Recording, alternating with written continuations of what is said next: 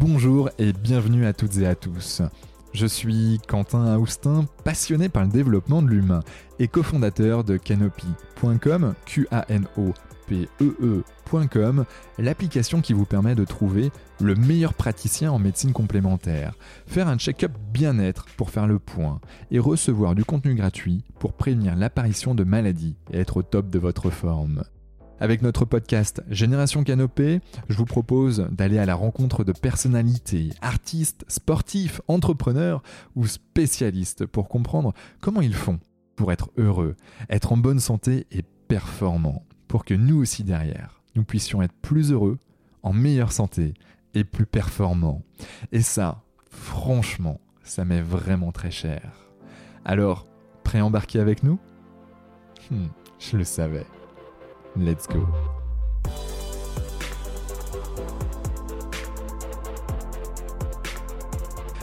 Bonjour à toutes et à tous et bienvenue dans le podcast Génération Canopée. Alors j'ai le plaisir d'accueillir aujourd'hui Julien Astouric.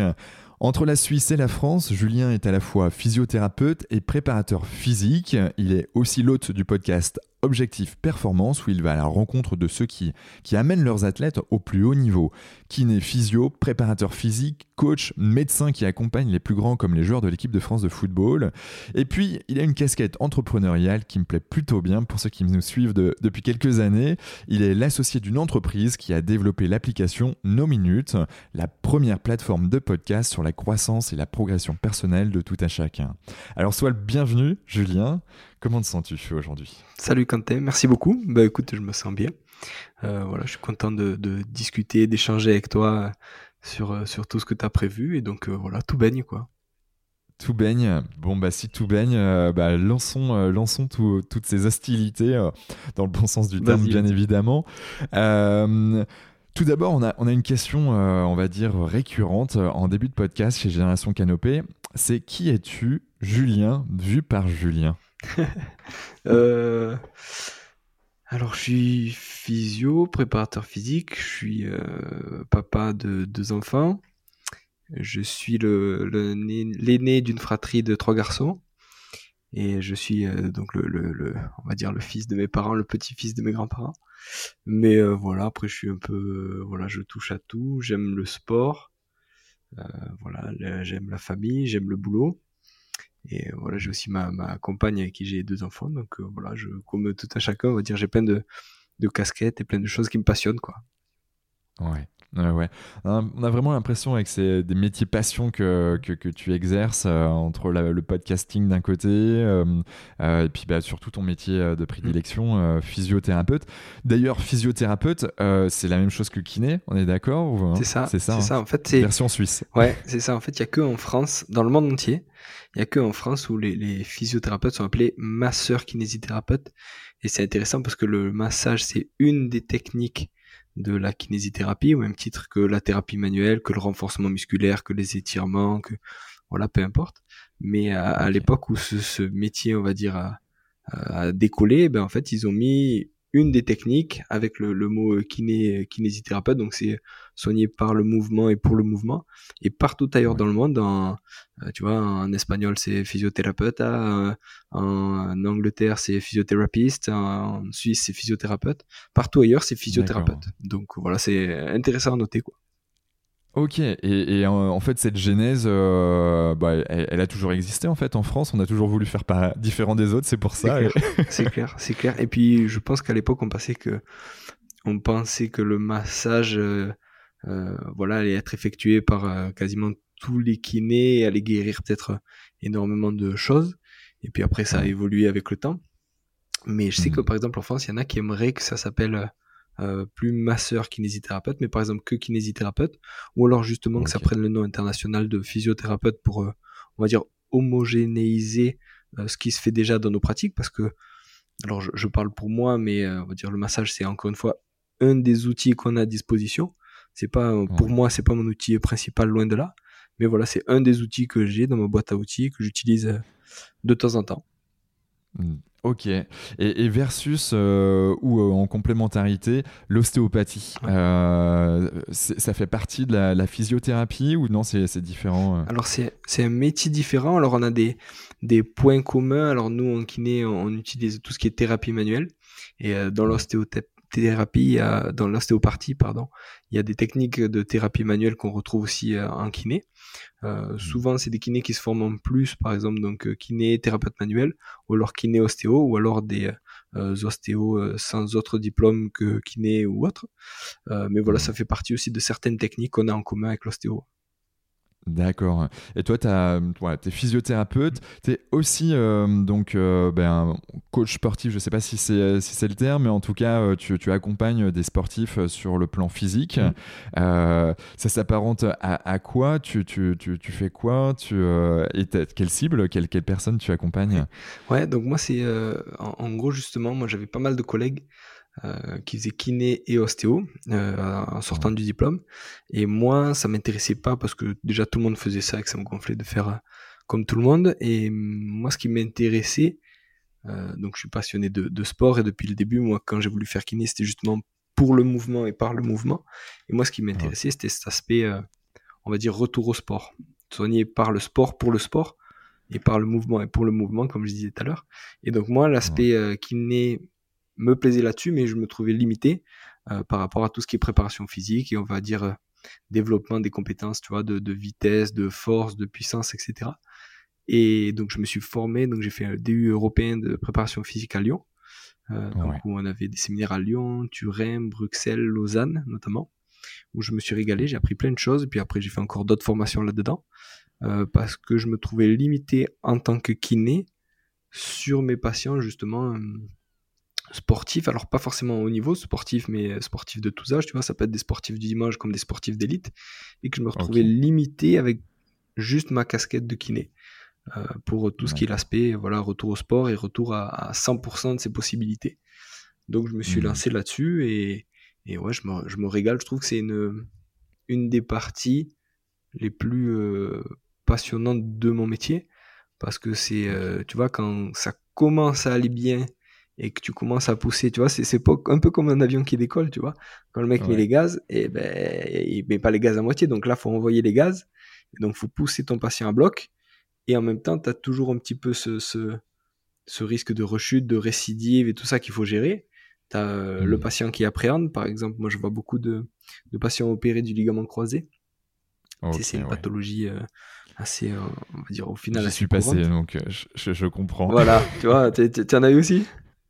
Ouais, à 16 ans, rupture des ligaments croisés. Euh, j'en ai deux qu'on sauté et, j'étais voilà, sur, sur une pendante ascendante dans le, dans le handball avec des belles projections euh, potentiellement semi-pro, peut-être pro, j'en sais rien, mais en tout cas, on ne saura jamais.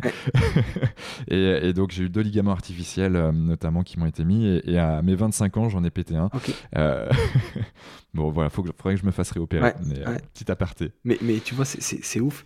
Et on se rend compte sur les études que le nombre de personnes qui reprennent le sport au même niveau après un ligament croisé opéré, pardon, eh ben, elles sont pas tant que ça. Et on n'en parle pas, on en parle peu et on n'en parle pas assez. Moi, j'ai été opéré à. Je venais d'avoir 18 ans, j'ai pété à 17 ans et j'ai été opéré à 18. Et par exemple, alors c'est mon cas perso, pendant 10 ans, j'ai plus fait de sport. Parce que j'avais mal au genou, parce que dès que je faisais un squat sur une jambe, j'avais le genou qui flambait. Dès que je faisais 10 bornes en vélo, j'avais le genou qui flambait. Donc euh, ça, on n'en parle pas. Et donc j'ai ah dû, ouais, j'ai dû complètement changer de pratique. Moi, j'aimais, euh, j'adorais le rugby. Je faisais du rugby, je jouais au foot euh, le week-end avec mes potes. je courais, je faisais du vélo. Ben, pendant 10 ans, tu te retrouves plus rien faire. Et puis quand tu reprends, mais je faisais du judo aussi. Enfin, tu, tu fais plus du tout les mêmes choses. Et ça, tu vois, on parle de justement de d'activité physique comme quelque chose d'hyper important pour la santé. Mais le nombre de personnes qui se font un ligament croisé, qui se font opérer ou pas, mais en tout cas qui sont obligés d'adapter leur pratique sportive après parce que ben, ils n'ont pas récupéré, c'est énorme. Et ça a un coût euh, pour la sécurité sociale, c'est un coût euh, euh, moral aussi. Tu vois, quelqu'un qui a, mais ben, comme toi, tu vois, tu parlais du handball. Ben, toi, peut-être que tu aurais bien aimé être semi-pro et, et, pouvoir continuer, récupérer peut-être en, en 8, 9, 10 mois, 12 mois, mais récupérer ton niveau et après t'éclater peut-être pendant 10 ans, faire une, carrière plus ou moins grande et voilà. Et ben voilà, tu as eu ça, tu as dû adapter mmh. ta pratique sportive Et là, tu es peut-être, je, sais pas, je connais pas ton âge, mais peut-être 10, 20 ans après, eh ben, tu envisages de te refaire opérer et de repasser par la case rééduque, etc. Enfin, c'est un truc important. Ouais, hein. ouais, ouais. Ben ouais, tu as 16 ans, j'en ai 34 aujourd'hui. Euh, c'est clairement, euh, et à 25 ans, euh, en effet, j'ai un, un, de ces ligaments artificiels qui, qui a ressauté en refaisant du hand mm-hmm. d'ailleurs. Et, et, clairement, aujourd'hui, j'ai rencontré un. Je faisais du. Je suis allé à Darla, donc faire du, du, kite il y a quelques années, et donc sud du Maroc. Et j'ai rencontré justement un des. Apparemment, un des meilleurs chiens qui est, qui est d'ailleurs, je me souviens plus son nom de famille, mais qui est d'Annecy d'ailleurs, là, là où tu habites, qui est assez connu dans le monde du. De de, de, bah, du genou, euh, apparemment, euh, pour les opérations du genou. Et, euh, et justement, il m'avait dit Bon, Quentin, il faudrait vraiment que tu te fasses opérer si tu as des problématiques de genou comme, comme celui-ci, pour, bah, pour pas qu'à 50 ans, 60 mm. ans, tu te retrouves avec un genou encore pire que. Mm. Exactement. Mm, Clairement. Donc voilà, c'est la question. Mais, mais en effet, si dès le départ, on a. Euh, je, je, je, digresse, hein, mais quand je, regarde maintenant, je me projette euh, quand j'avais 16 ans, mm. post-opération, euh, j'ai vu en fait les, les, différentes étapes que j'ai eues avec mon kinésithérapeute. Mm. bon, c'était un kiné de campagne, mm. pas du tout spécialiste dans, dans, dans, le milieu du sport. Et, et c'est vrai qu'au bout de 4 mois et demi, il me dit bah, Franchement, là, tu as super bien récupéré, recommence à faire du hand. Du coup, ben, en fait, c'est vraiment au bout de 5 mois que je me suis remis à faire du hand. Bon, après, bon, ben, ça t'en allait que bah, ça, ça, ça l'a fait, j'ai continué. Mm. Et puis, euh, puis après, bon, j'ai dû partir pour mes études et, et, et, puis bon, bah, voilà, ainsi de suite. Je me suis mis à arrêter là-dessus. Par contre, j'ai fait du rugby. Mm. C'était un peu plus linéaire, on va dire, que le handball. Il y a moins de pivots, mm. mais euh, mais bon, problématique quand même. Et je pense que bah, du coup, je suis pas le, je suis pas le seul, quoi. Euh, carrément, carrément.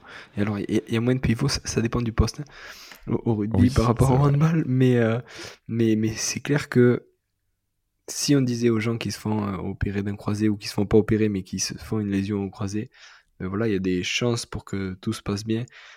Si vous bossez correctement, si vous êtes bien pris en charge et si, si vous faites ce qu'il faut à la maison, tu vois, c'est marrant, mais hier je vois une patiente qui s'est fait opérer d'une prothèse de genou, qui est plutôt jeune, qui a 63 ans. Et c'est quelque chose de, traumatique, c'est-à-dire qu'elle a été euh, euh, bousculée euh, par un chien qui lui a fracturé le plateau tibial. Et en fait, il y avait déjà beaucoup d'arthrose sur son genou, donc ils ont pris la décision de mettre une prothèse de genou. Et en gros, après opération, donc le, J0 c'est le jour de l'opération, le J1 c'est un jour après. En général, les gens sont encore, on va dire, un peu anesthésiés, donc limite ils se disent ah ouais ben franchement si c'était ça je me serais fait opérer avant tu vois le J1 tout va bien tout ça plie bien ça plie à 90 ou 90 degrés.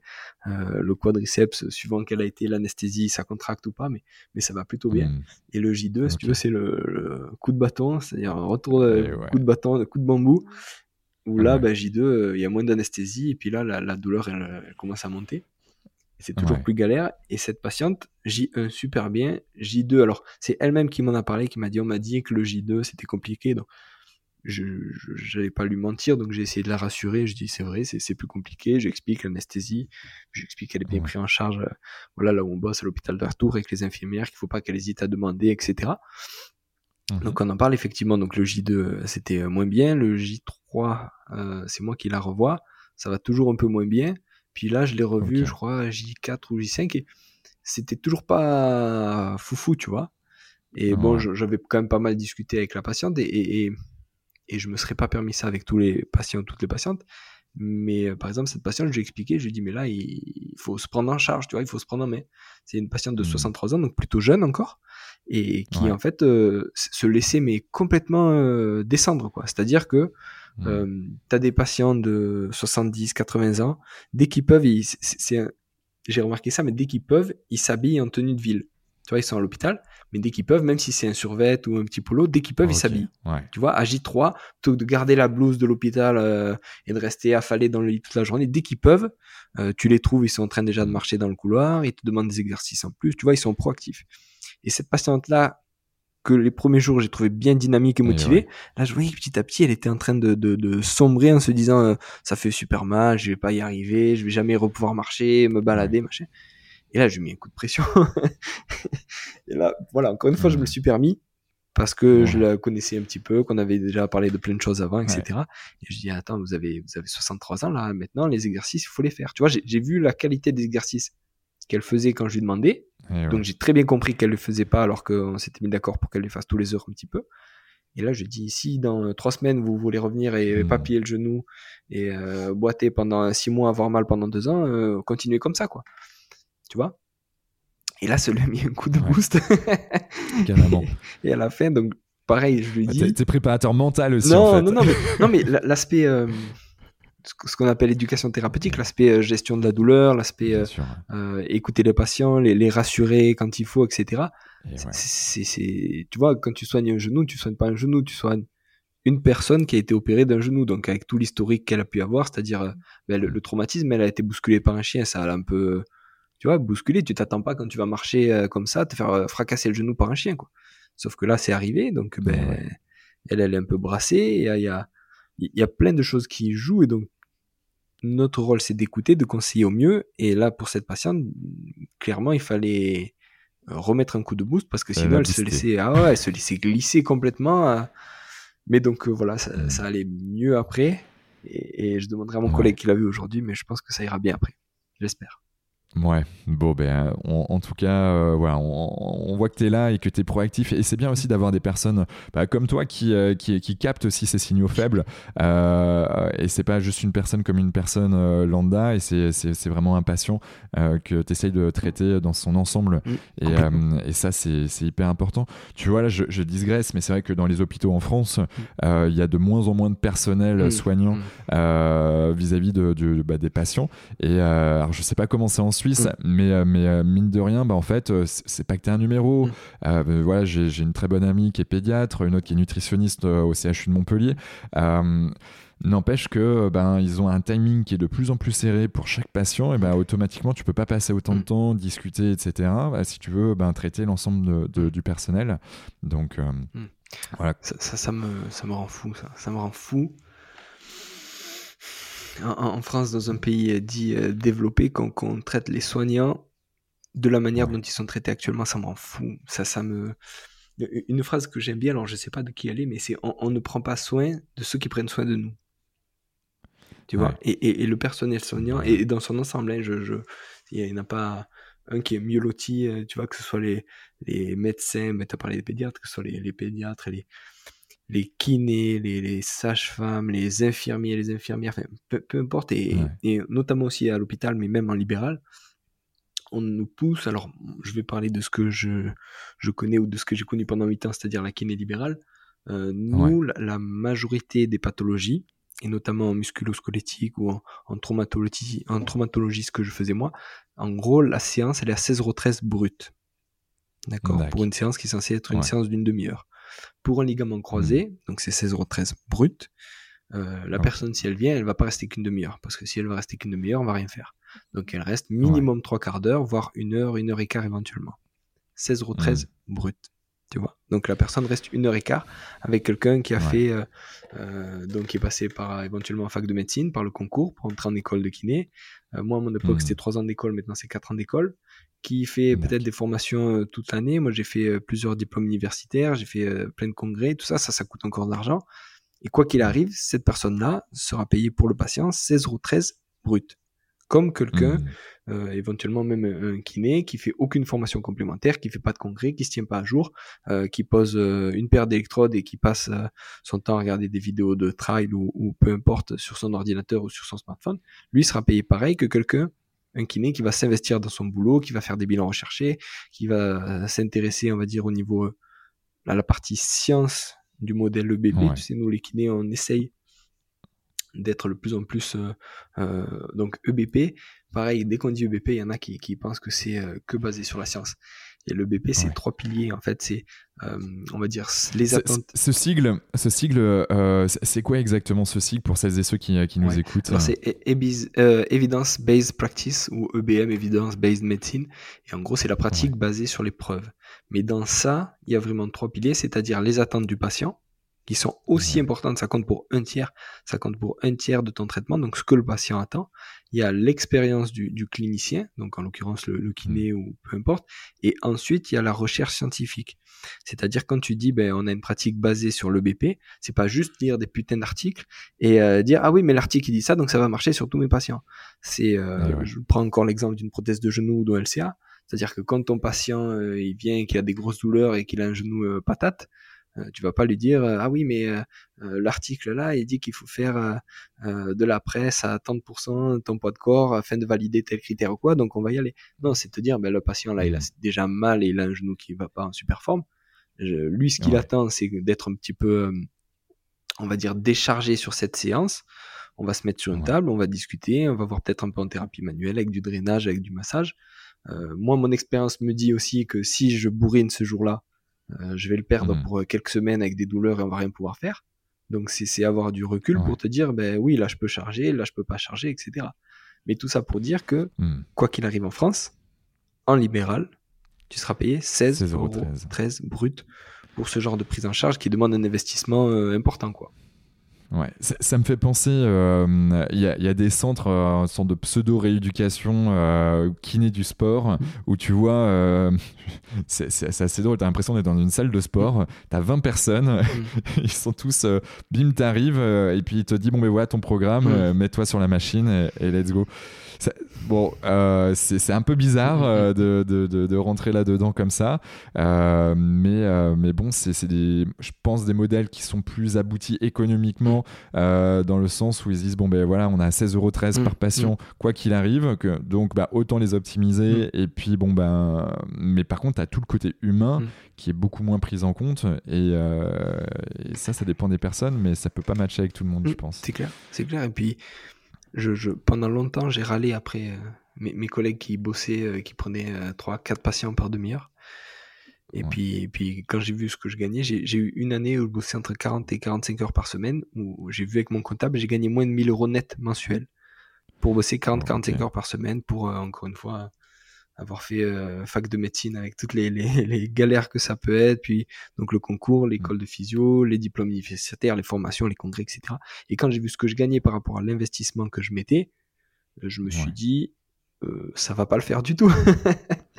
je me suis dit, on, va pas y arriver en plus. Donc sur Annecy, c'est quand même euh, en plus une région qui coûte cher.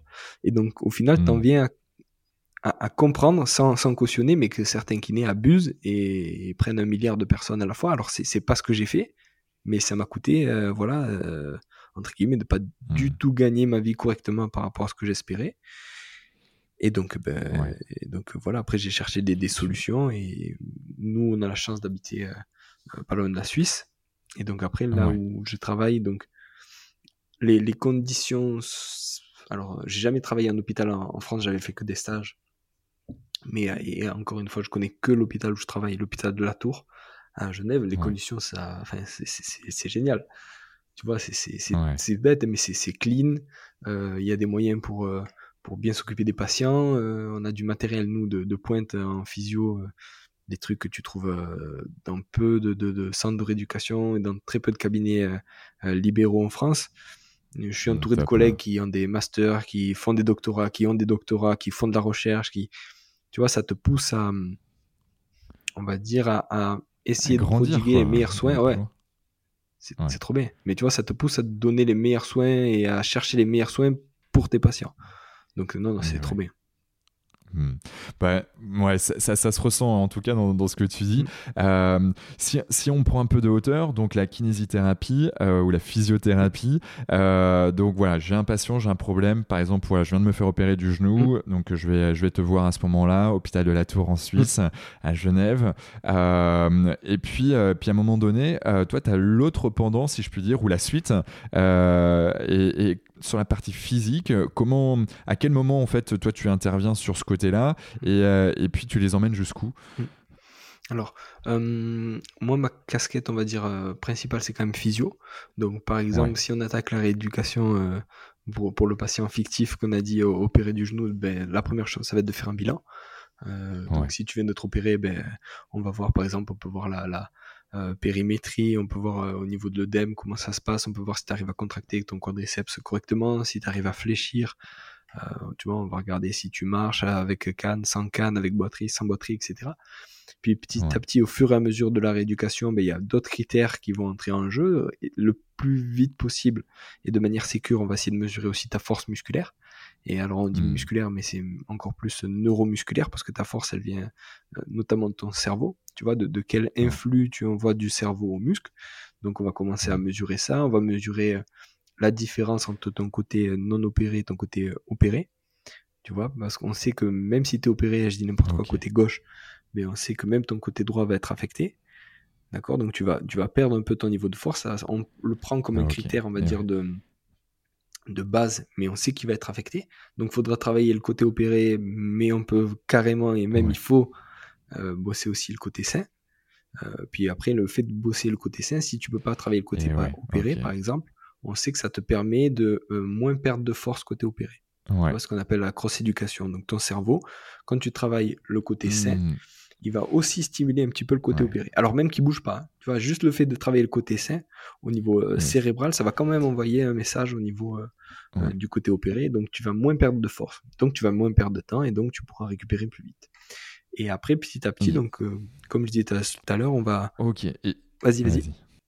Non, la, question c'était euh, euh, qu'est-ce que tu, comment tu arrives à mesurer euh, quelque part l'intensité du, du, cerveau ou en tout cas voilà l'impulsion du cerveau vers ben, vers la jambe par exemple qui a été opérée. Comment tu mesures ça? Alors nous on le mesure pas parce qu'il faut des machines notamment qui analysent l'activité cérébrale et plein de choses comme ça. Nous on mesure, si tu veux, ce qui, ce qui sort au, bout de la chaîne, c'est-à-dire en, newton, en newton mètre, en kilo, on mesure à, l'extrémité de toute cette chaîne neuromusculaire de production de force, qu'est-ce qui se passe? Et par exemple, ça peut être euh, utiliser un dynamomètre euh, à main. Tu vois, euh, si on veut mesurer la force de ton quadriceps, hmm. si tu veux, on va utiliser une sangle. Je vais te mettre en bord de table, assis à 90 ou à 90 degrés, et je vais mettre un dynamomètre manuel avec la sangle. Je vais le mettre à zéro, etc., hmm. etc. On va en faire plusieurs de, de, familiarisation. avant de mesurer, je vais te donner un premier 100%. Donc tu donnes tout ce que tu as, mais on ne gardera pas ces données-là. Et après, par exemple, on va faire euh, peut-être 3, 4 fois ton 100%. Et après, on va garder le meilleur. Mmh. Donc là, on aura ta valeur en bout de chaîne de ce que tu peux produire euh, sur du quadriceps euh, à 90 degrés, etc., etc. Donc si tu veux, nous, on mesure voilà, ce qui se passe au bout. On ne sait pas... alors, visuellement, on peut voir si déjà tu as de la myotrophie, c'est-à-dire est-ce que tu as perdu du volume au niveau musculaire par rapport au côté sain. Donc on, peut, on sait que en gros, euh, ta force musculaire, elle est aussi liée à ta section de muscle. Donc si tu coupes le muscle, plus le muscle est volumineux, plus il pourra produire de force. D'accord? Donc on voit que s'il y a une amyotrophie, ben, on sait qu'il va falloir bosser sur de l'hypertrophie et faire du volume. Et après, on sait aussi que la force est vraiment euh, quelque chose de nerveux. Et donc il va falloir qu'on bosse. Quand on aura récupéré à peu près le même volume, il va falloir qu'on bosse très fort, et même avant, sur cet aspect, on va dire, euh, production de force, et après production de force à, haute vitesse, etc. etc.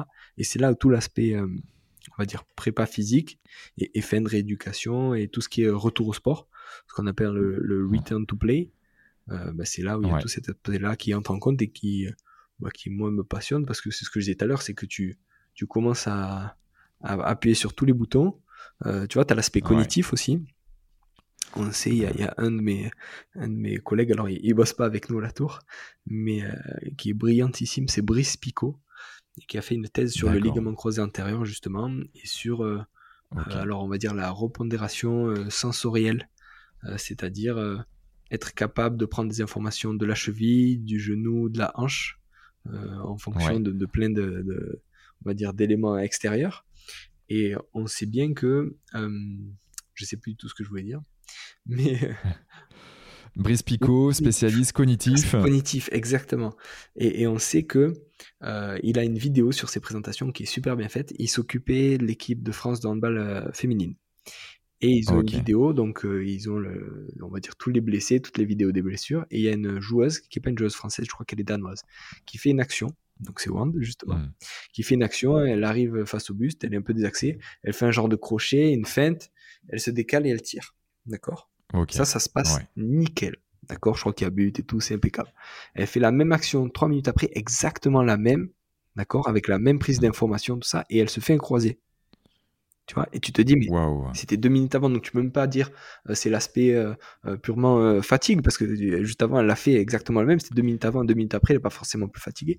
Mais tu vois, c'est l'aspect justement notamment euh, cognitif, prise d'information, qu'est-ce qui s'est passé autour de moi, qu'est-ce que je dois gérer, etc. Et ça, en rééducation, euh, c'est quelque chose qu'on travaille de plus en plus, mais qui, est hyper stimulant, mais qui est aussi euh, par exemple, avant, on ne le travaillait pas. En tout cas, moi, je ne le travaillais pas de cette manière-là. Je travaillais sur l'aspect force, sur l'aspect mobilité, tout ça, mais l'aspect cognitif, et notamment sur des sports rugby, handball, mais ça peut même être au, judo, etc. Tu vois, comment tu prends la décision de faire quelle action et sur quelle, sur quelle entrée sensorielle tu te bases? Est-ce que c'est la vue? Est-ce que c'est ta cheville, tout ça. Et comment tu utilises ces entrées-là pour choisir ce que tu vas faire comme action, tu vois? Et comment tu travailles, toi, justement, cette partie cognitive? Alors, moi, je, alors, euh, j'aime bien euh, souvent euh, les patients. Par exemple, si j'ai un ligament croisé à 16h et un ligament croisé à 16h30, ben, par exemple, celui de 16h, il va rester peut-être jusqu'à 17h, et éventuellement celui de 16h30, je vais le mettre au bout d'un moment en binôme ou un, challenge avec mon autre patient, tu vois, s'ils sont à peu près du même niveau et des trucs comme ça. Et je vais le travailler par exemple en duel, tu vois, juste faire, tu vois ce que c'est des, des shadows comme ils font en boxe par exemple. Alors ça peut être shadow euh, seul, ça peut être shadow euh, face à face. Mhm. Tu vois, donc par exemple, un qui suit, donc sur des crochets, sur des feintes, etc., un ah qui suit un autre. Après, tu peux très bien euh, demander une mhm. tâche, on va dire, physique, s'il y a un signal, c'est-à-dire, tu prends des applications ou des, des BlazePod, FitLight, tous les trucs comme ça, et tu dis, tu fais cette action-là, par exemple, de saut, seulement quand ça, euh, quand ça flash vert. Si ça flash rouge, tu dois pas le faire. Si ça flash bleu, euh, tu dois faire, je sais pas, un saut sur la jambe droite. Euh, si ça flash orange, c'est un saut sur la jambe gauche. Tu vois Donc tu lui donnes des consignes en fonction d'un signal visuel. Hmm. Ça peut être des consignes en fonction d'un signal auditif. Tu peux très bien lui dire, ben voilà, tu trottines et au top, tu hmm. sprintes tu vois, donc il trottine, tu fais des feintes de dire top, et puis tu lâches un top. Tu vois, tu as plein d'aspects comme ça sur le quel signal il doit prendre et quel signal il doit inhiber hmm. pour pas faire une action. Tu vois? Ok, ouais, ah ouais c'est passionnant ça. ça... Ouais.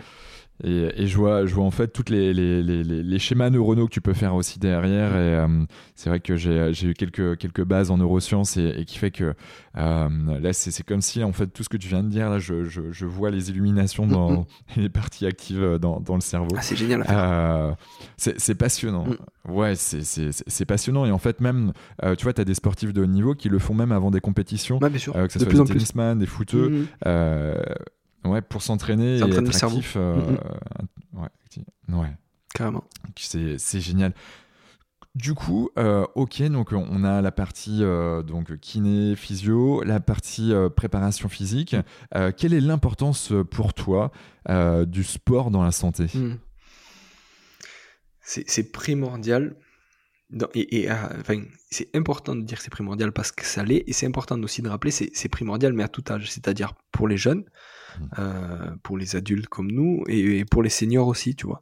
Moi, j'ai ma, ma mamée qui a, euh, je crois, 82 ou 83 ans maintenant, et je la branche, je la bassine pour qu'elle marche. Alors, c'est entre guillemets que de la marche, donc c'est déjà bien si elle arrive à mmh. le faire, et moi je l'encourage à le faire. Elle le fait pas assez, alors elle, m'esquive en disant oui, mais je vais deux fois à la gym par semaine. elle me dit oui, mais je monte et je descends les escaliers. Je dis ouais, mais c'est très bien. Je dis mais c'est pas assez, tu dois en faire plus. Tu vois, il faut qu'elle reste, je veux qu'elle reste en forme. Je veux que l'aspect le, euh, activité physique, c'est bon au niveau cognitif, c'est bon pour la prévention des chutes sur les personnes âgées, c'est bon pour euh, tous les troubles euh, et les maladies cardiovasculaires, c'est bon pour prévenir et pour diminuer le risque de cancer, c'est bon pour tout. Alors forcément, il y en a qui vont me dire, ouais, tu fais du sport, mais tu risques de te blesser. Ouais, mais tu risques encore plus d'avoir des choses graves si tu restes allongé dans ton canapé toute la journée ou, tu vois, pendant 15 plombes. Donc, le sport, pour tout ce que ça apporte, même au niveau euh, euh, social, tu vois, et on a parlé du cognitif. Tu vois, il y a des études aussi qui, qui, sont en train de sortir sur le fait que ben, euh, les gens qui font du sport au niveau cognitif, ils sont un peu plus pertinents ou des trucs comme ça. Et donc, je reviens sur les seniors et sur ma mamie. Ils font aussi des études maintenant sur le fait que euh, mettre des charges lourdes et donc faire du travail en force chez des seniors, ils, continuent de s'adapter. Tu vois, avant on pensait les seniors, il euh, mm. faut les cajoler, euh, peu cher. les seniors, on va les faire une petite marchounette, ça va suffire et tout. Et en fait, maintenant, on sait que même les seniors, si tu les charges, comme, comme un adulte, comme un sportif, comme des sportifs de haut niveau, ça met du temps, mais ils s'adaptent. Donc, ils ont des niveaux de force qui augmentent. Et si tu as des niveaux de force qui augmentent, tu as aussi une qualité de vie, on va dire, qui, qui s'améliore encore une fois, sur la prévention des chutes, eh ben, tu as un aspect euh, important là-dessus. Et puis chez les jeunes, tu vois, sur tout ce qui est euh, euh, prévention d'obésité, des trucs comme ça, l'activité physique, c'est clair. c'est la vie. On est fait pour bouger. On est fait pour bouger. Alors là, on n'est pas crédible parce qu'on est assis. parce qu'on est assis tous les deux. Mais, mais, mais on, est, on est fait pour bouger et il faut bouger à tout âge. Et, et voilà, j'ai mmh. parlé de l'aspect cognitif. Franchement, alors, je, je, je, je, prends mon exemple personnel. Pendant 10 ans, j'ai rien fait comme sport. Et je sentais bien qu'il manquait quelque chose, tu vois, parce que plus jeune, j'en faisais beaucoup. Euh, judo, rugby, foot, enfin, je, touchais à tout. J'adorais, j'adorais faire du sport. passion, ouais. Et puis voilà, les, les gamins croisés, tu connais, mais, mais voilà, après les études, et puis t'as plus trop le. Mais, mais quand je m'y suis remis, alors c'est toujours très dur de s'y remettre, mais c'est un mmh. peu ce que je dis aussi à mes patients, mais quand tu t'y remets et que tu arrives à rester régulier, putain, tu vois ce que ça t'apporte. Et moi, maintenant, quand il y a des jours où j'arrive pas à faire le, le sport que j'ai prévu, eh ben, même au niveau, on va dire, énergie globale et même au niveau anxiété, au niveau irritabilité, si j'ai pas fait mon sport, mmh. moi j'aime bien faire du sport le matin, mais si j'ai pas fait mon, sport le matin, je vais moins supporter mes gosses qui hurlent ou qui me qui me posent 8 milliards de questions à la seconde, alors que si j'ai fait mon sport et que je suis nerveusement entre guillemets un peu vidé, je vais être tranquille. Après, je vais être tranquille. Je vais accueillir les questions, euh, mais, mais, mais zen, tranquille. Ça n'a rien à voir. Alors que si j'ai pas fait le sport que j'avais prévu et que ça fait plusieurs jours que j'ai pas pris le temps d'en faire et que, voilà, pour des raisons X ou Y, mais entre le boulot et tout, euh, je vais être un peu plus irritable, on va dire. Ouais. Non, mais je, comprends, je te rejoins 1000 à 1000% parce que moi, 6 jours sur 7, euh, tu vois, je, fais du sport le matin, euh, je me lève, je vais, euh, je vais soit à la salle de sport, soit j'ai très peu de temps, mais je le fais du coup chez moi, où je vais courir.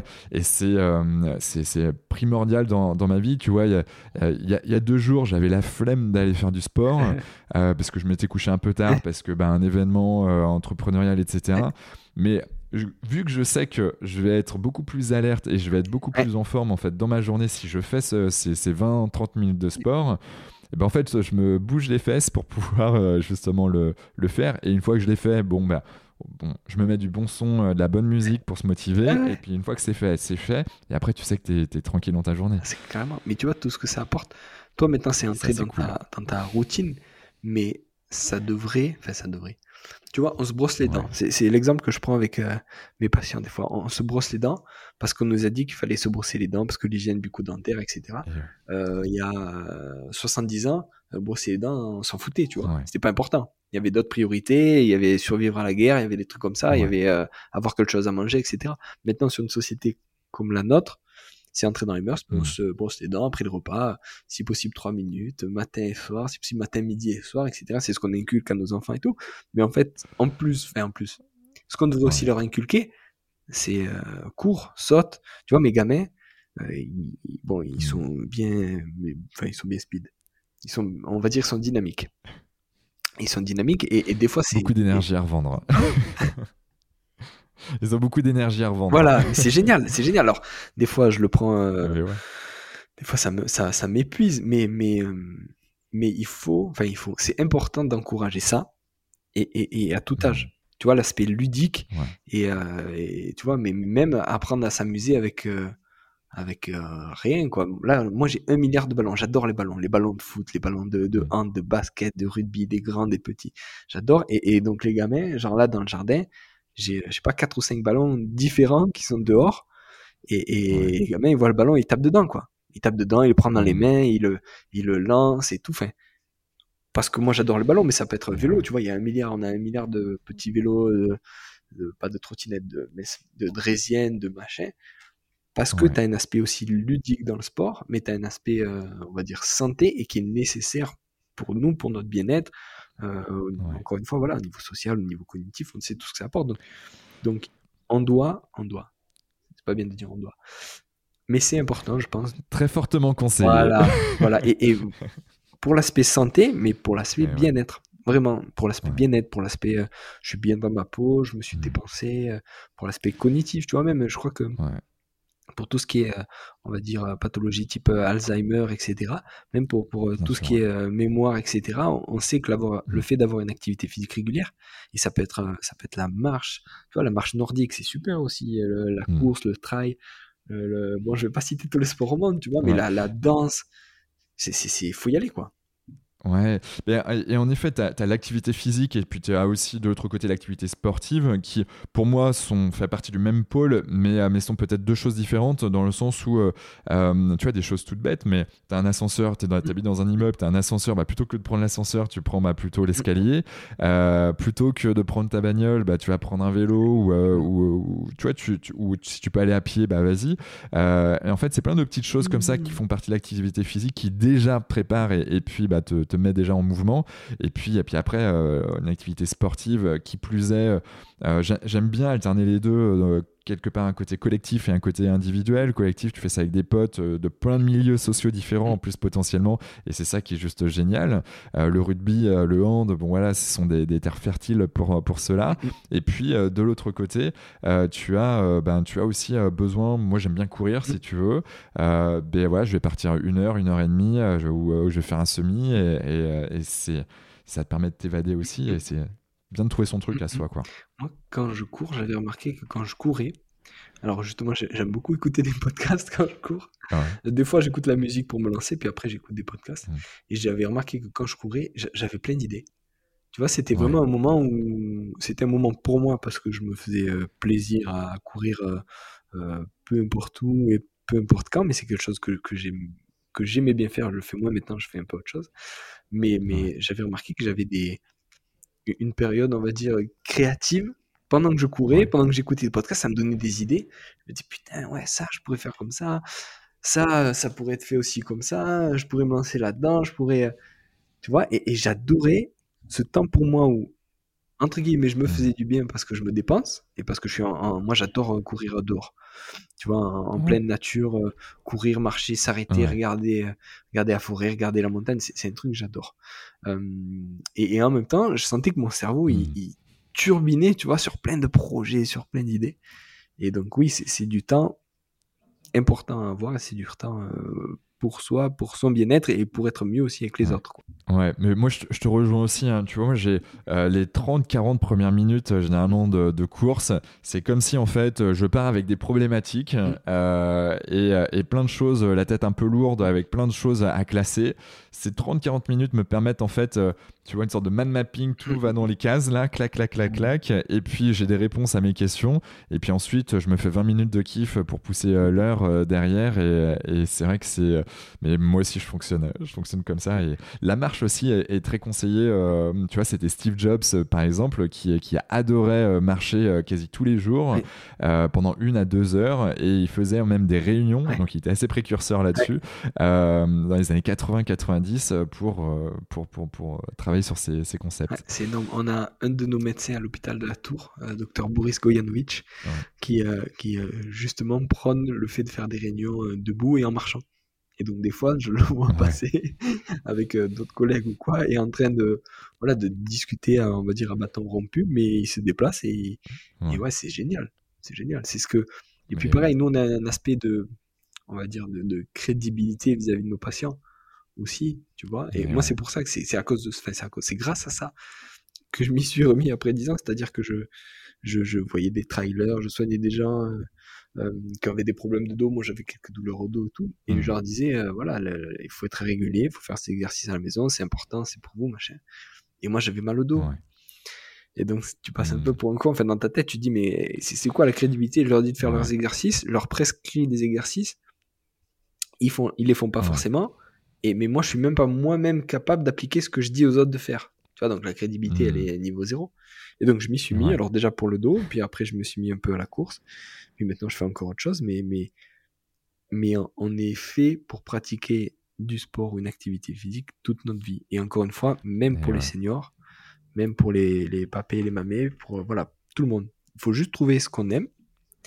Il y a l'aspect aussi, euh, il y a l'aspect aussi euh, plaisir tu vois Indispensable. il faut, pour que ça dure, on, sait que l'aspect plaisir, si tu forces quelqu'un à se mettre à une activité physique qu'il qui n'aime pas, je dis n'importe quoi. À une hmm. époque, on disait euh, les gens qui ont mal au dos, il faut les mettre à la natation. mais moi, euh, les gens qui ont mal au dos et qui aiment la natation, euh, je les compte sur doigt d'une main. Enfin, je, caricature. Hein. Mais, non, mais je comprends mille fois. Hein. Il te disait, ouais, mais moi, ce que j'aime faire, je sais pas, c'est la muscu. Moi, ce que j'aime faire, c'est courir. Le médecin m'a dit qu'il fallait. Mais tu vois, on sait Et, même la course à pied par rapport au mal de dos, on sait que ça a des effets bénéfiques. Et en plus, on sait que si c'est quelque chose qu'il aime, il y a de grandes chances qu'il le tienne sur la durée. Eh ben, hmm. feu. Tu vois, alors c'est toujours pareil, c'est facile de dire feu, là, on est entre nous. Donc on va y aller progressivement, on va voir ce qui se passe au niveau de son dos, etc. Et si on exclut des drapeaux rouges, etc., et que, et que la rééducation se passe bien, ben on va le remettre progressivement à la course à pied. Et si lui, il l'aime, s'il voit que ça lui fait du bien, tout ce que ça lui apporte, ce qu'on disait euh, post-séance, hein, au niveau hormonal, etc., au niveau cognitif, il, va accrocher. Et après, encore une fois, si je, je dézoome au niveau de la sécurité sociale où on fait tous partie, ben c'est quelqu'un qui a peut-être moins de risque de faire des pathologies cardiovasculaires, euh, diminuer le risque de cancer, etc. Donc c'est bénéfique pour tout le monde. Ah ouais, mais à, toutes les échelles, euh, tant individuelles, ça c'est bah, ce qui prime, j'ai envie de dire, euh, individuel, puis collectif, parce que mine de rien, tu appartiens à un collectif, à une famille qui compte sur toi, qui, voilà, si tu as un pépin, bah, mine de rien, ça a un impact direct et indirect et, émotionnellement potentiellement très lourd. Euh, et puis après, tu as l'aspect financier, bien sûr à titre individuel, parce que bah, mine de rien, t'imagines, du jour au lendemain, bah, je peux plus me déplacer comme avant, ben, en fait, il y a des surcoûts potentiels où il y a des frustrations et tout ce qui va avec. Et puis de l'autre côté, bah, tu as l'État français mm. qui, euh, bah, mine de rien, on a la chance, nous en France, d'avoir mm. des aides qui sont mm. exceptionnelles hein, par rapport à la plupart des pays du monde. Mais ça a un coût. Et, euh, et, donc, bah, si on met pas des choses en place à la base, ben, en fait, derrière, euh, ben, on paye des pots cassés quelque part. c'est clair, c'est clair. Donc, J'aimerais parler avec toi euh, du podcast Objectif Performance là, que tu as développé. Là, tu as plus de 70 épisodes, 74 euh, euh, à date, il me semble, que tu as pu publier. pourquoi l'as-tu lancé, ce podcast? Qu'est-ce que tu retiens aujourd'hui de, ces 74 épisodes? Ouais, Alors, j'ai lancé parce que j'adore apprendre, j'adore écouter, j'adore écouter les gens parler, on va dire et que j'adore apprendre des, des, gens que j'estime parmi les, meilleurs dans leur domaine. Et un, des trucs que j'aime bien dire, c'est que pour devenir le meilleur, il faut apprendre des meilleurs. Tu vois, alors tu peux apprendre de tout le monde, c'est sûr, mais si tu veux prendre des raccourcis et aller euh, au plus haut, on va dire, il ben, faut apprendre des meilleurs, c'est-à-dire des meilleurs dans leur domaine, tu vas aller les voir, tu vas aller les voir pratiquer, tu vas aller les questionner. Et du coup, je trouvais pas ce type de podcast sur la kiné, la préparation physique en francophonie. Euh, quand je me suis lancé, quand j'ai décidé de me lancer. C'est une idée qui m'a mis quand même euh, un an et demi, deux ans avant que je me lance, tu vois. C'est une idée que j'avais, et puis je me disais, ouais, mais euh, je me posais des questions sur ma légitimité à faire ça, tout ça, puis je me suis dit, de toute façon, c'est quelque chose que je, je ferais et que je faisais déjà. Des fois, j'appelais, j'arrivais à récupérer des numéros ou j'allais voir des gens que, que, j'estimais super compétents et que je voulais voir pratiquer, apprendre d'eux. Et donc, je me dis, c'est des choses que je fais déjà. Là, la seule chose en plus que j'ai à faire, c'est enregistrer le truc. Alors, obtenir leur accord, bien sûr, et enregistrer le truc et balancer sur Internet. Et après, ben, les gens qui sont euh, intéressés comme moi, ils écouteront. Les gens qui sont pas intéressés, c'est pas grave, tu vois. Donc, euh, la légitimité, déjà, euh, voilà, pas besoin. et du coup, il y avait des épisodes comme ça en anglais que, que j'écoutais. Alors, même si mon niveau d'anglais je suis pas encore bilingue, je travaille pour, mais, mais voilà, ça met du temps. Et du coup, je me disais, bah voilà, en francophonie, euh, il faut faire quelque chose. Quoi. Donc, je me suis lancé. Et j'ai beaucoup de plaisir à le faire, ça prend beaucoup de temps, tu le sais, euh, en termes d'organisation, en termes de préparation des interviews. Après, il y a tout l'aspect réseaux sociaux pour que l'épisode fonctionne, etc., etc. Mais c'est un truc que j'adore. J'adore parce que je discute avec plein de gens différents, qui ont plein de parcours différents. Euh, tu vois, j'ai discuté avec euh, des hommes, avec des femmes euh, qui bossent dans le foot, dans le rugby, dans le judo, dans le trail, avec des entraîneurs. En fait, je, me régale parce que les, les trajectoires des gens sont ouf. Tu vois, il y a des gens qui sont partis à l'étranger, il y a des gens qui ont toujours tout fait au même endroit. Enfin, c'est, j'adore écouter les histoires et j'essaye aussi qu'ils nous apportent une, on va dire, un aspect, tu vois, on parlait de EBP, un aspect par recherche. Tu vois, il y a l'aspect, on va dire, trajectoire de, la personne, d'où elle vient, hmm. comment elle a fait ça, comment elle y est arrivée, ça, ça me, passionne. Il y a l'aspect, qu'est-ce qu'elle peut nous, apprendre à nous pour euh, justement euh, augmenter notre, notre niveau de compétence. Et après, un truc qui m'intéresse aussi, c'est tout l'aspect, euh, comment ces personnes-là s'organisent. Tu vois, hmm. tu vois des, personnes qui font un milliard de choses tu dis, mais, hmm. mais comment cette personne, elle, les, mêmes journées, on a les mêmes journées, elles font 24 heures. Tu vois, mais comment cette personne, elle rentre ça dans 24 heures? Tu vois, ça, ça me, passionne et du coup, ça me permet d'essayer des, des choses. Je pense à un épisode, un des épisodes en anglais que j'ai fait avec euh, Colum Fuller, c'est l'ancien euh, physio de l'équipe euh, irlandaise de rugby, qui a bossé aussi pendant longtemps au Munster, qui fait un doctorat maintenant sur la commotion cérébrale et, le rachis cervical, un autre truc qui me passionne. Et Colum, il a donc il est chef en gros de, la réhabilitation, de la, de la rééducation à l'endroit où il bosse, qui est Sport Surgery Clinique à Dublin, qui est une des on va dire des meilleurs centres de rééducation en Europe. Donc il est chef là-bas. Il fait son doctorat et il a quatre enfants en bas âge. Et je me dis, et je me dis, mais comment, comment, comment il fait le mec? Et donc, je en plus, je suis allé le voir, Colombe. J'ai eu la, la, chance, on va dire, de donc le contacter. puis je, je, discute encore régulièrement avec lui. Et il m'avait dit, donc j'ai passé trois jours avec lui à, à la SSI et il m'avait dit je, suis désolé mais entre 17 euh, et 20 heures tu vois il me dit j'aurais bien aimé euh, sortir boire des coups avec toi manger resto. Il me dit mais je suis désolé mais entre 17 et 20 heures à la maison c'est Warzone tu vois c'est c'est il, t'imagines? Moi je me vois avec les deux là. Et, j'ai beaucoup de chance parce que ma, ma, femme elle fait beaucoup pour pour eux pour nous. Mais je me dis mais lui avec quatre tu vois avec le doctorat avec euh, gérer le service avec en même temps garder sa partie en, en clinique je me dis mais comment ces gens là, ils font? Est-ce qu'ils y arrivent? Tu vois, parce que moi, c'est un truc que, j'aime bien, faire un milliard de choses. Est-ce qu'ils y arrivent? Est-ce qu'ils pètent pas bah les plombs? Tu vois, comment, comment on fait pour être aussi. Euh, c'est pas, c'est pas productif, c'est. Euh, aussi, aussi, aussi passionné et investi dans des choses différentes. Et, comment ils font? Comment Qu'est-ce que tu retiens justement de ça? Est-ce qu'il y a des tips euh, qui sont, euh, ouais, qui sont, euh, ça, c'est faut absolument mettre ça dans son quotidien ou dans sa vie C'est une très bonne question. J'ai pas de de recettes. On, parlait de l'activité physique tout à l'heure, et ça c'est plus, on va dire, un mix de ce que j'ai vu faire et de ce que je, je, je on va dire, j'ai testé sur moi mais le fait d'avoir une activité physique. En fait, souvent, tu vois, quand tu as des semaines à une charge de travail hyper importante, ce que tu vas, on va dire, enlever en premier, enfin, je, on va dire, je parle pour moi, mais c'est l'activité physique. Tu vas dire, ben là, euh, j'ai du monde à la maison, il faut s'occuper des petits, j'ai beaucoup de travail, donc je vais favoriser le, travail, la famille, et l'activité physique, euh, je vais le faire passer en dernier, et du coup, je vais pas en faire. Et au final, je pense que c'est en partie une erreur, parce que, encore une fois, pour tous les aspects euh, bénéfiques qu'on a évoqués tout à l'heure, mmh. je pense que avoir une activité physique régulière, ça permet d'avoir les idées claires et d'être, j'aime pas trop ce mot, mais plus, plus productif et on va dire plus efficace. Voilà, plus efficace sur ton travail. Il vaut mieux passer, euh, on va dire, euh, une heure efficace que deux heures à galérer pour rien sortir, tu vois. Donc, garder une activité physique régulière, se mmh, connaître soi-même, c'est-à-dire savoir à quel moment ben, tu es euh, efficace, à quel moment tu l'es moins, à quel moment tu es fatigué. Moi, l'aspect dodo, après tu as tout l'aspect, on va dire, qu'on évoque surtout quand on parle de récupération, c'est-à-dire bien manger, bien s'hydrater, bien dormir. Tu vois, c'est la base. Mais tu vois, on est combien à dormir euh, Pareil avec les enfants bas âge, ça, mais on est combien à dormir plus de 8 heures par jour? On n'est pas beaucoup. Hein. Dans les, les, vies actuelles, euh, tu vois, tu, tu, on grappille du temps sur l'activité physique, on grappille du temps sur le sommeil, mmh. on grappille du temps partout pour bosser plus, sauf qu'on est moins efficace. Donc au bout d'un moment, ben, peut-être remettre au milieu ce qui est le plus mmh. important, c'est-à-dire ton bien-être et ton bien-être il dépend de ton activité physique, de tes relations, euh, euh, on va dire amicales, sociales, familiales. Donc euh, mettre ta famille au, centre aussi, mettre le, sommeil. Ah, moi, je suis un fan de la sieste. C'est pas juste parce que je suis du sud, mais moi, la sieste. moi, j'adore ça. Ah là là, je kiffe. Et quand je la fais pas, pareil, je suis, je suis ronchon. Hein.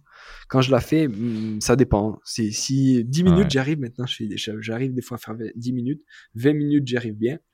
Des petites nappes. ah ouais, moi dès que c'est le week-end, dès que c'est le week-end, si j'arrive à faire une heure et demie de sieste, et après je me réveille, c'est une nouvelle journée.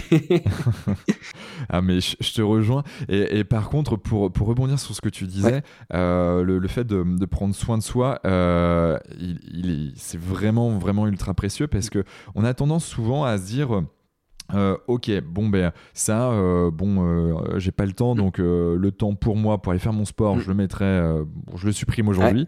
Sauf qu'en fait, ben c'est quelque chose qui est essentiel pour mm. toi, et donc ben plutôt que de le reporter, ben, tu le supprimes, mm. alors que ben ça fait partie des, des, essentiels pour ton équilibre pro-perso, si on peut appeler ça comme ça, intime non intime, peu importe comment on l'appelle, et et, et, point de vigilance là-dessus, ouais, c'est penser à soi et pas penser qu'aux autres, euh, c'est important. Quand tu penses à, à, toi, si, si j'extrapole, tu penses aux autres aussi parce que je pense que mes gosses, ma femme et mes collègues de, de, taf, ils sont plus contents de voir un Julien.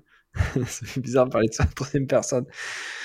ils sont plus contents quand même de voir un Julien, on va dire, euh, plein de balles, dynamique, euh, positif, tout ça, de voir un mec qui râle parce qu'il a pas eu sa sieste, parce qu'il a fait, pas fait son sport, euh, tu vois, et tu sais, le mec il, souffle tout le temps et tout, euh, c'est chiant, enfin. Quelqu'un comme ça, ça, arrive, ça ah arrive à tout le monde. mais, mais je pense que tout le monde préfère passer du temps avec des gens, on va dire, de bonne humeur et, cool et agréable. Et pour être comme ça, ben, hmm. tu vois, j'ai un de mes mentors en kiné qui fait beaucoup de voile. Tous les mercredis, il fait de la voile.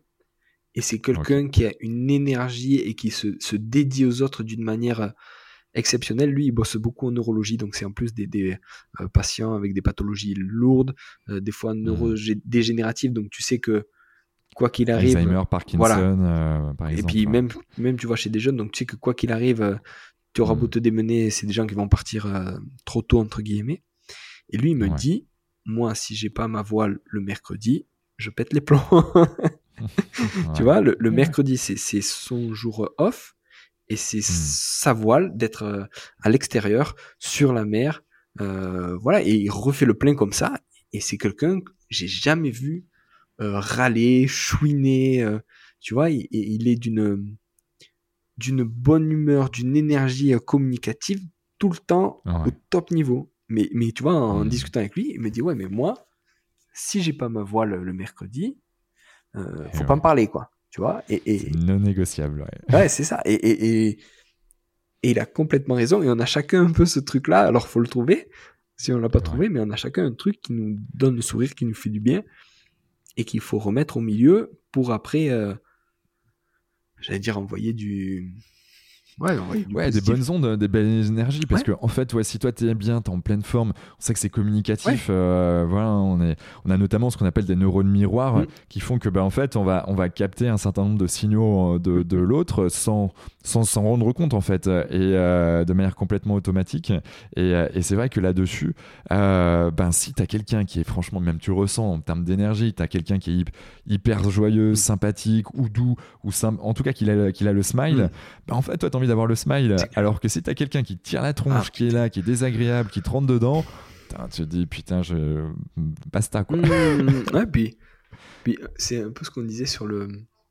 Euh, mais sur la crédibilité. Ouais, on, sait pareil que, que, pour les blessures, on sait que l'aspect optimisme, c'est un aspect dont eh on, s'occupait pas du tout avant, mais qui est un aspect hyper important. Et, tu le vois, les, les patients relativement optimistes après une opération, ben, ils récupèrent mieux que les gens qui, euh, qui sont dans le dur. Et, c'est mm. normal d'être dans le dur après une opération, tu vois. C'est, on, on jette pas la pierre, tu vois. C'est, quelque chose de normal. Mais au bout d'un moment, comme je prenais l'exemple tout à l'heure, au bout d'un moment, il faut, faut, faut, y aller. De toute façon, c'est arrivé, c'est, c'est là. Tu peux pas revenir en arrière en disant, euh, ben ouais, mais si le chien, il est, ouais, il aurait pu taper quelqu'un d'autre, il aurait pu taper personne. Mais là, maintenant, au bout d'un moment, c'est, là. C'est, c'est, c'est, il faut y aller, sinon tu te laisses couler et puis, et puis tu fais entre guillemets comme moi ou pendant 10 ans j'ai rien fait quoi. Mais mais voilà il faut enfin il faut peut-être je dis trop il faut. mais, c'est important voilà de se, se bouger pour soi pour les autres. Ouais non, mais euh, c'est important, il y, a trop de choses. quoi. Mm. Ok, je, je, vois que le temps file, j'aimerais qu'on évoque un peu euh, nos minutes. Qu'est-ce que c'est cette application? Alors moi, je suis allé voir, je suis, allé tester, j'ai écouté des podcasts, je trouve de, de bonne qualité. Il y, a, y, a, pas mal de sphères euh, différentes également dans, dans, le sport santé. Tu veux bien nous en dire un peu plus? Ouais, ouais, carrément. Alors, nos minutes, c'est euh, une application de podcast, notamment en préparation physique, en, diététique et sur tout ce qui est euh, leadership. Euh, c'est Max Altenoven qui a lancé ça, je pense maintenant il y a 4 ans. moi, je fais partie des premiers associés à Max. parce que je, je, je crois que j'avais déjà lancé mon podcast et que cet aspect, on va dire, croissance personnelle et, et connaissance, c'est un aspect qui me, qui me passionne, on va dire et que Max a su bien fédérer, on va dire maintenant on est une quinzaine d'associés euh, euh, avec lui. Euh, donc on fait des visios, on, discute un peu sur l'évolution de l'appli. Il y a la dernière version qui est sortie fin janvier, qui marche bien, qui est vraiment mmh. performante, donc on est content. Et, et donc voilà, il y a vraiment du contenu gratuit, il y a du contenu payant aussi par abonnement. pour avoir accès aux podcasts, on va dire, les plus euh, les plus, euh, j'allais dire, euh, les mieux, pas forcément les mieux, mais on va dire qui, qui marchent le mieux et, et qui apportent le plus de valeur ajoutée. Et, et voilà, donc tu as ces trois sphères-là, préparation physique, diététique et, et leadership et développement personnel. C'est L'avantage, c'est que sur une appli, euh, tu vois, par rapport, on va dire, à Spotify, Deezer ou autre, tu sais que tu vas chercher quelque chose d'hyper euh, spécifique, tu vois, notamment sur la prépa physique, sur la kiné, tout ça. Mais tu sais que là-dessus, tu n'as que des trucs comme ça. Donc, quand tu veux écouter quelque chose comme ça, tu sais que tu vas là-dessus et tu as du contenu, on va dire, à, foison pour trouver ce qui t'intéresse. Tu as plein d'intervenants. Euh, ça parle de, rugby, encore une fois, ça parle de top 14, ça parle de plein de choses différentes. Et puis, euh, l'intérêt aussi, c'est qu'on essaye de ramener le maximum de, de podcasteurs de haut niveau, justement. Hmm qui ont des super podcasts pour continuer de faire grandir l'appli euh, qui est ah, disponible sur Android et sur tous vos smartphones. Ah, ok, ça c'est bien. Merci pour, pour le pitch. en tout cas, avec une mission ouais, de, de, de, parler à tout un chacun et, euh, et, de, euh, voilà, de, de, les faire progresser, de nous faire progresser mm. sur les thématiques santé, bien-être, performance, mm. quelque part. Carrément. Oh, oh, Carrément. Et, et, Max, c'est vraiment quelque chose qui le passionne il a un parcours euh, hyper intéressant parce que c'est quelqu'un qui a beaucoup voyagé, qui en même temps gère cet aspect euh, entrepreneurial là. Tu vois, il a mis quand même, euh, il s'est mouillé bien comme il faut, il s'est investi et il continue de s'investir à fond là-dedans. Et qui en même temps est préparateur physique au Toulouse Handball, qui est un super club au Phoenix Handball, qui est un super club de, handball justement à Toulouse. Donc il arrive à gérer les deux, ce qui est hyper balèze. Et, et puis voilà, moi ça me me permet de voir un aspect euh, entrepreneurial qui m'intéressait. Alors quand on est euh, kiné libéral, en plus maintenant on n'a plus le droit de s'installer euh, où on veut, ça c'est encore un truc. Mais, voilà, donc c'était libéral, mais tu peux tu choisis pas tes tarifs et tu choisis pas où tu t'installes. Donc je sais mm. pas à quoi ça sert. Enfin je, je sais pas comment on peut appeler ça encore du libéral. Bref, je dis vague. mais mais ça. On est on est d'accord. Ouais c'est fou. mais tu vois ça, ça rajoute un petit aspect entrepreneurial et comment je pourrais dire Ouais, même, même pour moi, en termes de développement personnel, tu vois, ça m'apprend des mmh. choses. Vu que je me suis associé, ben voilà, on a accès à des choses, on discute entre nous, on discute avec Max, euh, on apporte des idées, des fois on n'est pas d'accord, donc on, se met d'accord, etc. Mais euh, c'est euh, hyper formateur, je pense pour moi, pour mes collègues aussi, parce qu'en plus on a différents âges. Donc il y en a qui ont déjà monté des boîtes et qui savent un peu, comment ça se passe et l'envers du décor et qui nous expliquent. Et puis après nous on se retrouve, on va dire, on se heurte à la réalité de de ce que c'est qu'être associé ou qu'être entrepreneur en, France. Euh, donc c'est tu vois, on parle de Startup Nation, tout ça, mais je sais pas si tout est fait pour que pour faciliter les gens qui ont des idées à, à les mettre en œuvre. Je suis pas sûr. Mais, mais voilà, franchement, moi, j'aime bien. Ça me rajoute une casquette. Euh, ça me permet d'apprendre plein de choses et puis voilà, j'espère continuer là-dedans. Quoi. Ouais, mais euh, en tout cas, on va, on va suivre ça et puis on mettra dans les notes du podcast hein, tous ces liens euh, qui, qui, me semblent, qui me semblent en tout cas pertinents.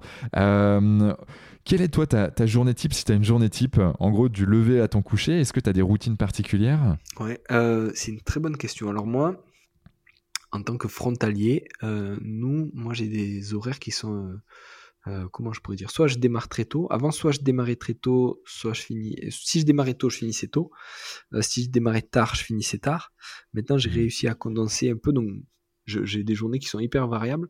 Euh, alors, hier, c'était ma grosse, grosse journée. Hier, je bossais de 7h à 20h à l'hôpital de la Tour. Donc, une bonne, grosse, grosse journée. ce qui est bien, c'est que je fais, on va dire, plein de choses dans la journée parce qu'on a des patients on va dire, euh, hospitalisés. Donc, je vais voir les patients hospitalisés, donc fraîchement opérés, sur des croisés, sur des euh, prothèses de genoux, tout ça. Et on a des patients, on va dire, externes, soit qui ont été opérés à la tour et qui viennent se faire éduquer, euh, soit des patients alentour, soit des patients même qui viennent de loin, voilà, pour, pour des bilans, pour des trucs comme ça. Et, mhm. et moi, à la tour, j'ai en plus un aspect maintenant un peu communication parce que je m'occupe du, du, LinkedIn de la tour. C'est la tour Physio Team. Donc, euh, oui, j'ai vu ça sur, les réseaux. Donc c'est très axé, on va dire, euh, euh, rééducation et discussion avec les pairs, avec les, experts de la rééducation, de la préparation physique, etc.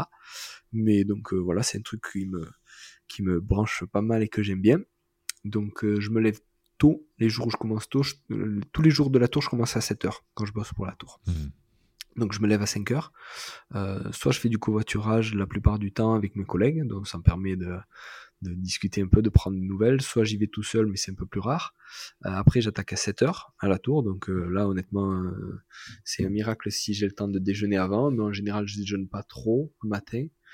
ensuite, je mange relativement tôt parce que j'ai quand même la dalle. donc vers 11h30, je mange. Si j'ai de la chance, j'ai une heure pour manger. ensuite, alors si si je suis bon, j'essaie de faire une petite sieste, euh, de manger en une demi-heure et de faire une petite sieste après. Comme ça, je rattaque l'après-midi euh, full gaz. Euh, et après, donc soit j'arrive tard à la maison, alors c'est que deux jours par semaine, donc ça va. Soit j'arrive tôt. Si j'arrive tôt, notamment normalement lundi, vendredi, je récupère les petits. Ça c'est cool. Ça c'est un aspect. avant, j'avais des horaires différents et ça me permettait de mener les enfants le matin. Euh, hmm. Maintenant, je les mène plus, donc je les menais de temps en temps, je les récupérais de temps en temps. Maintenant, je peux plus les mener parce que j'ai choisi de commencer plus tôt. Mais par contre, je les récupère. Et, et notamment euh, donc les lundis, les vendredis, et c'est tellement cool. C'est tellement cool de récupérer les petits parce que parce qu'en général, ils sont contents de te voir. Déjà, tu vois, t'es, toi, t'accueilles ça, t'as eu ta bonne journée de travail. En plus, on a de la route quand même euh, en tant que frontalier pour aller taffer. Ouais, t'as une petite heure, hein, c'est ça? C'est T'as une heure à peu près de, ouais, route Si ça roule, si ça roule vraiment bien, je mets 35-40 minutes. Normalement, ça roule, ça bouge surtout à la frontière. Je mets 45, des fois 50, des fois une heure. Je pense au max, j'ai dû mettre 1h15. Mais donc, je récupère les petits. Normalement, ils ont déjà goûté, donc j'ai pas ça à m'occuper. Ramène à la maison. S'il fait beau, euh, on joue dehors. Euh, S'il fait pas beau, on rentre, on joue dedans. Je les laisse un peu s'éclater, sortir les milliards de jouets qu'ils ont, mettre le why partout. Euh, et si c'est un jour, on va dire, où je bosse pas pour la tour, euh, donc notamment mercredi et vendredi, là par contre, euh, je prends, j'essaie de prendre un peu plus de temps pour moi. Donc le mercredi, il y a aussi les enfants, donc c'est pas full journée pour moi, mais le matin, j'essaie de faire du sport. Mercredi, vendredi, j'essaie de faire du sport le matin, et au moins une fois dans le week-end. Je suis plutôt du matin, euh, je trouve que le soir, le, matin, c'est, j'ai l'impression c'est plus facile à gérer les petits. Euh, et ça nous convient comme ça avec ma femme. Et le soir, par contre, euh, je trouve, nous, ils se couchent, notamment la petite, elle se couche assez tôt. Donc il faut être prêt relativement tôt, tu vois, elle se couche vers 18h30, 19h, donc il faut avoir fait à manger avant, etc. Ouais. Donc on se répartit un peu comme ça avec ma femme, il y a le bain, il y a le retour au calme, etc. Mais donc voilà, le sport mercredi, vendredi et si possible un jour ou deux le week-end. Et dans mon, dans mon monde idéal, un truc que j'aimerais arriver à mettre en place, que je n'arrive jamais, et que et je pense que ça me ferait du bien, c'est tout ce qui est méditation. C'est un truc qui me branche. J'avais fait une formation là-dessus, on avait beaucoup médité en quelques jours et ça m'avait fait du bien. Mais à chaque fois que je m'y mets, c'est tellement. Euh, c'est un peu comme le sport. Je pense que si vraiment je me, me, force, je vais pouvoir tenir. Mais quand je me lève à 5 heures du matin, que je commence à mmh. méditer, à part me rendormir, euh, franchement, j'arrive à rien. Ouais. Donc... Il, y a, dans, le mode, dans le mode de la relaxation, euh, si tu veux, alors tu as, ça, la méditation, alors tu as le mode classique, mais tu as aussi le fait de, de méditer en, marchant aussi. Hein. tu, tu, tu, tu, marches autour de l'hôpital, dans un endroit calme, tu vois, par exemple. Et, et autrement, il y a la cohérence cardiaque. Je sais pas si tu connais ou tu en as entendu parler. je connais un peu. Et ça, en termes de, de bien-être et, en termes de bien-être, tu as notamment la méthode 365 du docteur David O'Hare. J'en ai déjà parlé à plusieurs reprises sur ce podcast. Et c'est vrai que c'est euh, euh, donc trois fois par jour, six inspirations, six expirations par minute pendant cinq minutes. Et, euh, et là, en fait, donc ça a un effet donc, qui permet de rendre cohérent bah, le, le, notamment les, les, les, variabilités cardiaques mmh. et d'être moins réactif avec l'environnement. Et donc, ça dure entre 4 et 6 heures cet effet. Donc, c'est pour ça qu'on met euh, trois fois par jour pour que ça il y ait une amplitude en fait sur toute la journée. Mm. et n'empêche c'est un moment de relaxation où euh, tu essaies de te mettre ça dure que 5 minutes. Tu mm. prends l'application type petit bambou par exemple qui est gratuite sur euh, la partie cohérence cardiaque.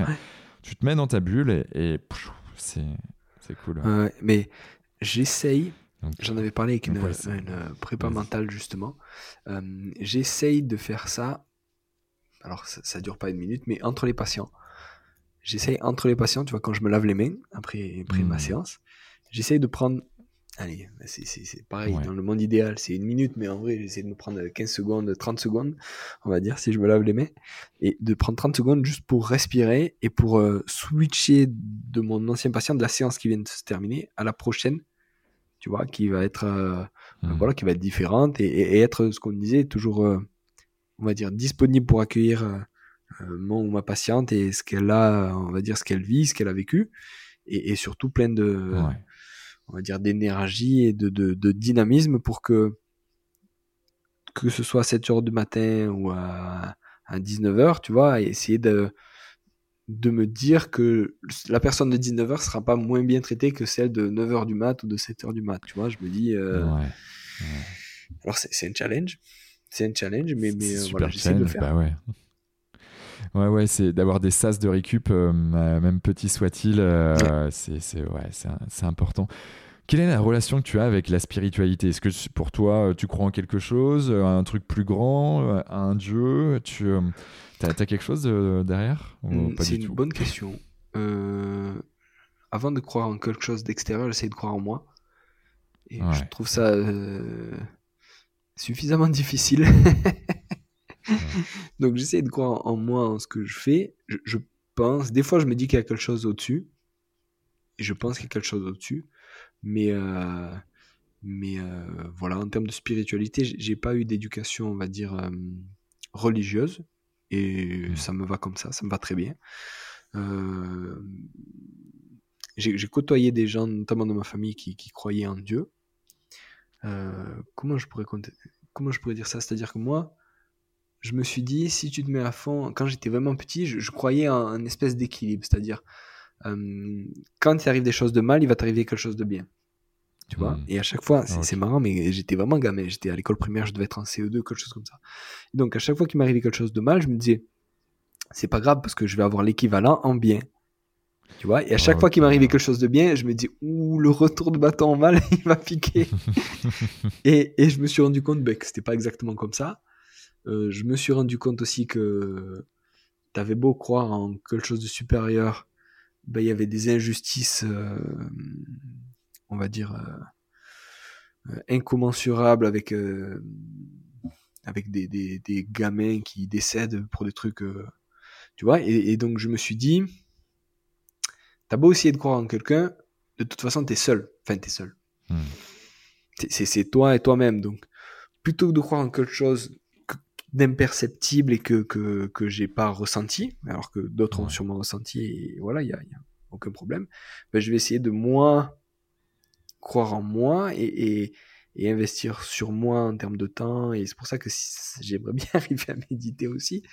Mais, mais voilà, plutôt que de croire, je, je pense qu'il y a quelque chose au-dessus, mais, mais voilà, j'ai j'ai trouvé ça tellement, euh, tellement difficile, entre guillemets, tellement injuste Ouais. que j'ai préféré me tourner vers moi et euh, moi gérer ce que je peux faire au mieux. Et, Mhm. euh, et le reste que je peux pas gérer, ben, tu vois, on, parle de, de, de destin, un truc comme ça, mais il y a des trucs que tu, tu trop beau. Et, et on le voit aussi en rééduc, c'est marrant, mais il y a des fois, t'as beau t'acharner sur des patients et sur des, des, des, euh, des situations hyper compliquées, des fois, t'auras beau faire ce que tu veux, ça ira pas mieux. Ouais. Tu vois, t'as, Mm. beau, toi, de ton côté, euh, méditer, mettre le patient dans les meilleures conditions possibles, utiliser du matériel de pointe, t'auras beau faire tout ce que tu veux, des fois, quand ça veut Mm. pas, ça veut pas. Donc, au bout d'un moment, sauvegarde aussi ton énergie et, et laisse faire le truc, quoi. Des fois, c'est comme ça, tu peux pas lutter. Ouais, je pense que ça, c'est important de- d'en avoir conscience. Euh, là, je vois deux choses. Je vois la loi de Pareto 20-80, 20% d'actions qui t'apportent qui, qui, qui t'apportent 20-80% de résultats. Euh, c'est même souvent du 10-90. Mais ça n'empêche que euh, tu as cette version-là, mais tu as aussi le fait que bah, des fois, euh, comme tu le dis, hein, il y a des patients ou des personnes en face de toi, tu sens que ça ne matche pas. Bah, en fait, quelque part, c'est avoir ce, ce fameux lâcher prise, dire OK, je lâche. Euh, et puis, euh, puis bah, du coup, ça va bien matcher avec un autre patient. Et, et puis, euh, et puis, en fait, on se rend compte que, bah, à un moment donné, il y a, je sais pas, il y a une sorte de synchronicité ou un truc qui, qui fait que ça, ça matche mieux avec le patient le lendemain ou, ou 3-4 mmh. jours après. Et, et toi, tu as sauvegardé ta, ton énergie et c'est mmh. important d'être écologique dans le mmh. sens énergie. Et, et, puis, vraiment, tu as des fois des situations où, où c'est pas, entre guillemets, il faut que ton ego soit à la bonne place aussi. Et c'est pas toi la solution et toi, tu peux rien. Tu vois, c'est pas toi qui va sauver. Tu vois, c'est un truc qu'on nous apprend pas trop aussi en école de kiné, mais il y a des fois des patients que tu soigneras pas. Et des hmm. fois, tu auras beau faire ce que tu veux, te former, te machin, te, euh, faire appel à des experts, machin. Et des fois, c'est pas toi la solution. C'est comme ça. C'est comme ça. Alors, ça peut être le hmm. patient lui-même, ça peut être même lui n'a pas la solution, même toi, tu n'as pas la solution. La solution, elle est, elle est ailleurs, elle est différente. Et, hmm. et c'est beau de s'acharner. Et vraiment, il y a des fois où je me suis acharné et peut-être je me suis trop acharné. Mais il y a des fois, il faut juste euh, voilà, laisser faire le temps et, espérer. quoi.